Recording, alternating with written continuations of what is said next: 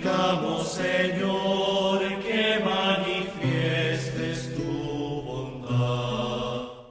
Reciban un cordial saludo del parte del Padre Allen Rodríguez de la comunidad de los siervos misioneros de la Santísima Trinidad y hoy se va invitado a compartir con ustedes la meditación del Evangelio según San Lucas, capítulo 4, versículo 38 al 44. En aquel tiempo Jesús salió de la sinagoga y entró en la casa de Simón. La suegra de Simón estaba con fiebre muy alta y le pidieron a Jesús que hiciera algo por ella. Jesús de pie junto a ella mandó con energía a la fiebre y la fiebre desapareció. Ella se levantó enseguida y se puso a servirles. Al meterse el sol, todos los que tenían enfermos se los llevaron a Jesús y él imponiendo las manos sobre cada uno, los fue curando de sus enfermedades. De muchos de ellos salían también demonios que gritaban, Tú eres el Hijo de Dios. Pero él les ordenaba enérgicamente que se callaran, porque sabían que él era el Mesías. Al día siguiente se fue a un lugar solitario y la gente lo andaba buscando. Cuando lo encontraron quisieron retenerlo para que no se alejara de ellos. Pero él les dijo, también tengo que anunciarles el reino de Dios a otras ciudades, pues para eso he sido enviado. Y se fue a predicar las sinagogas de Judea. Hermanos y hermanas, lo proclamado es palabra del Señor. Gloria a ti, Señor Jesús. En el relato del Evangelio de hoy, tomado de Lucas, podemos distinguir tres partes. Primero, la curación de la suegra de Pedro. Segundo, la sanación de numerosos enfermos. Y tercero, la actividad misionera e itinerante. En la primera parte, vemos cómo la suegra de Pedro está sufriendo una enfermedad y cómo Jesús se acerca a ella para que se dé un milagro. Jesús nos quiere dar a probar el poder de la fe. Jesús nos quiere dar a entender el alcance de rendir toda nuestra vida ante su grandioso poder.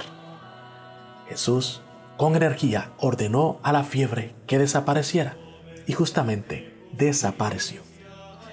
Como sabemos, en todos los evangelios sinópticos, los relatos de milagro tienen dos vertientes.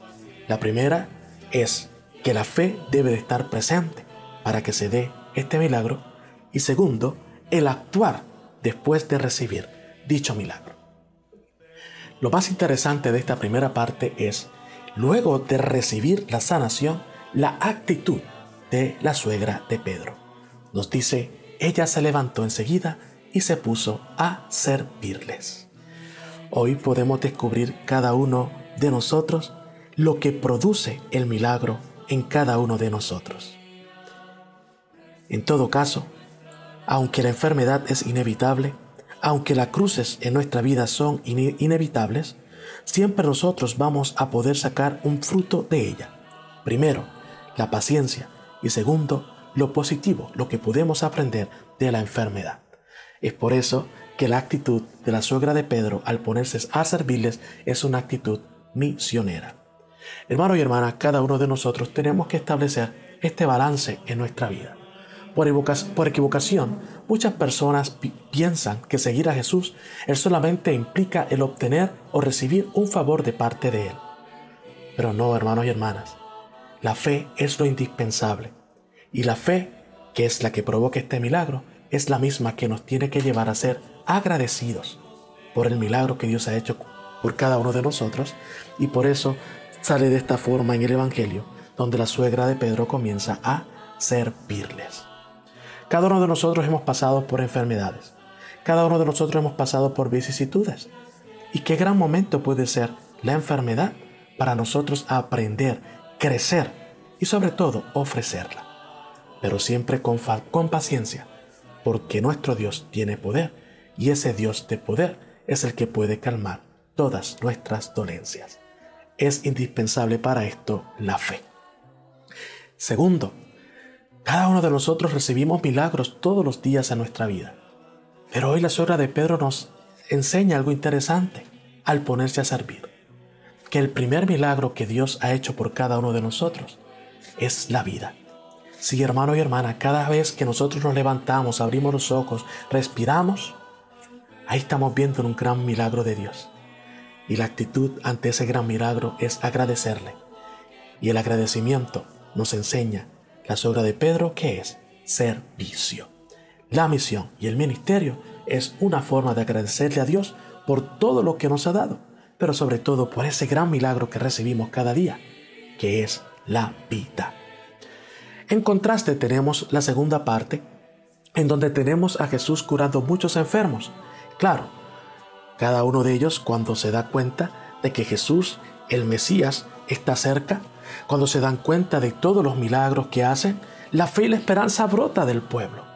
Y Jesús justamente toca, impone sus manos. Y cada uno de los enfermos que se le acercaban fueron recibiendo esa sanación particular que necesitaban, pero sobre todo estaban recibiendo el gran toque de aquel que es el autor de la vida, el mismo Dios.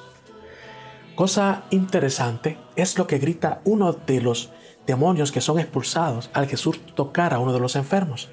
Hijo de Dios. Jesús manda a callarlo. ¿Por qué será que Jesús manda a callarlo? Porque ya saben que es el Mesías. Jesús realmente quiere que la gente se acerque a Él por la fe, buscando algo más grande que un simple milagro, buscando el perdón y la salvación. Y por eso parte de este ministerio de sanar es expulsar el demonio, es decir, todo aquello que se convierte en maldad en nuestra vida, empezando por las tentaciones y el pecado. La tercera parte de este relato también nos da una enseñanza. El pueblo decide acorralar a Jesús y pedirle que por favor se quede con él. Y no los podemos culpar. A cada uno de nosotros nos pasa luego de hacer un retiro, luego de que cada uno de nosotros tiene una experiencia linda con nuestro Señor. Nos gustaría quedarnos para siempre.